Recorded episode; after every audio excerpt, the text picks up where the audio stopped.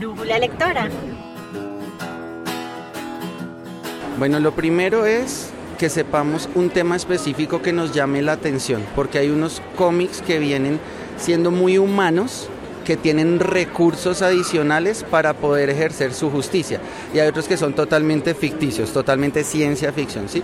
Entonces, primero tener muy claro cuál de esas dos nos gusta. Y lo segundo es buscar un enfoque que sea de pronto un poco, digámoslo, personal, involucrado también en la parte social o en la parte común y irse por esa misma línea. ¿Sí me explico? Hay gente de pronto que quiere abarcar mucho. Entonces empieza que el universo DC, que el universo Marvel, que se come por... No, yo les daría ese consejo de que busquen una temática especial y que se vayan por esa misma temática y traten de estructurar toda la historia. ¿Sí me explico? Entonces un, les quito un pequeño tiempito en esto.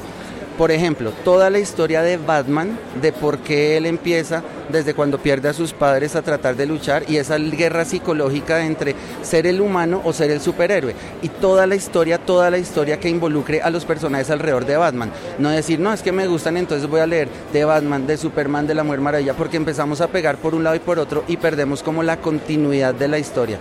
Eso daría yo como de consejo para que se metan en el mundo de los cómics.